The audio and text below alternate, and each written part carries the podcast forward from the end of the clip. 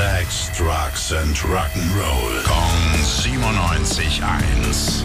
Rock News. Schönen guten Morgen, Tim. Was hast du Neues für uns? Billy, heute schauen wir mal in die USA nach Los Angeles und drücken Ozzy Osbourne die Daumen. Bei dem steht nämlich eine größere OP an heute. Gott, also Daumen, Daumen drücken auf jeden Fall.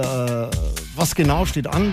Gibt's mehr Infos? Ja, über den Eingriff an sich heute nicht so furchtbar viel. Es hängt aber wohl mit seinem Nacken zusammen. Da hat er seit einem Quad-Unfall vor ein paar Jahren, das war irgendwie Anfang der 2000er schon, wohl schon länger Probleme. Und in letzter Zeit wurde es immer schlimmer. Gehen fällt ihm schwerer. Also ist zumindest keine Not-OP und soll das Ganze jetzt in Ordnung bringen. Das alles macht es dann sogar noch beeindruckender, dass er dieses Jahr ein neues Album rausbringt. Ja? Ossi, Ossi, Mensch, Ossi Osborne, wir drücken die Daumen und wünschen dir alles Gute. Dankeschön, Tim.